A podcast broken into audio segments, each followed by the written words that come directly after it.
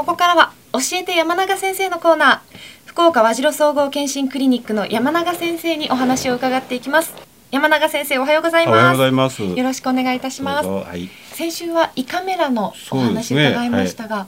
まだ他にも検査できるところがあるんですかね。あのそうですね。内視鏡でいきますとね、食道胃は先週お話しましたように、はい、胃カメラでします。それで実はと大腸はあの内視鏡検査によって大腸がんあるいはポリープそういうのがあの隠れてないかということを見るんですけども、大腸ですね。はい。大腸がん検診は考え方としてはですね、まずあの40歳を過ぎた方はあの便の血液反応ですね、はい、あのそれをまず調べてですね、でそれがプラスの方があの、まあ、精密検査として大腸の内視鏡を受けましょうというそういう考え方。これが一般的に今福岡市とかでやられている大腸がん検診になります。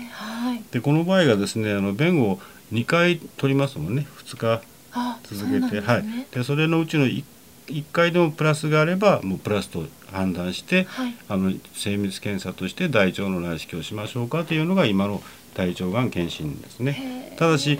大腸がんを初めからもうあるかないか見るという意味では大腸内視鏡を、まあ、そういうことに関係なく初めからやる希望される方はあの大腸内視鏡というのを初めからややるという方法もありますね。ああ、そうなんですね。先週もあの胃カメラ飲むの痛いですか？って伺ったんですけども、はいはい、あそうそうですね。大腸もそうですね。やっぱ大腸の中はあの便がありますのでね、はい、便をきれいに出すまず処置からいりますので、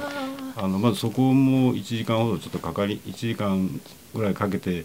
えー、液体を飲んでいただい、はい、1リッターぐらいあの下剤を飲んでいただいて。まあ、個人差がありますけど大体23時間で便を全部出して大腸をきれいにしてからやりますね。ただしこの実際検査の時はやっぱり内視鏡をあの入れますんで大腸の中入れますんで、はい、当然これは少しやっぱりあの痛かったりしますんで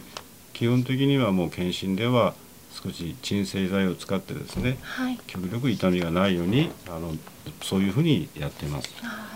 ね、やっぱ鎮静剤を使えないでやると結構きついですからですね。すね私も大体、えー、2年に1回ぐらい受けてますけど実はちょっと来週も私も受ける予定にしそうですけどね。じゃないですか。はいもうそろそろやらないかんのでそういう年齢ですからねやっぱり先生でも受診される前はちょっと不安になるものですだけどまあ不安でっていうよりも僕はもう何回かやってますので、容量が上がってますけどねやっぱ一回やっとけば安心だということもありますんでね。本当そうですよね、はい、早くわかるのが一番ですもんね。だから先ほど言いましたように便の検査として異常が見つかって受ける大腸内視鏡と、まあ、初めからドックとして初めから大腸の病気を早く見つけましょうというでやる大腸内視鏡二通りありますけどね。はい。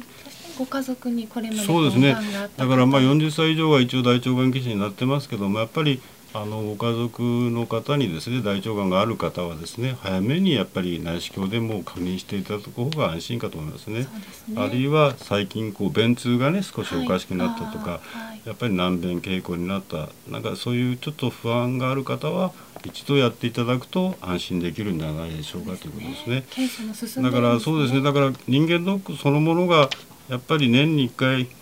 そういう定期的な検診を受けることによって少し安心していただいてですね、はい、元気なその生活をねしていくために受けるとい。うふうに考えて、ねはい、まあ、自分の健康のためにはということでしょうかね、はい、山永先生、ありがとうございました、以上有機の教えて山永先生でした LoveFM Podcast. LoveFM のホームページではポッドキャストを配信中。スマートフォンやオーディオプレイヤーを使えばいつでもどこでも LoveFM が楽しめます。LoveFM.co.jp にアクセスしてくださいね。LoveFM Podcast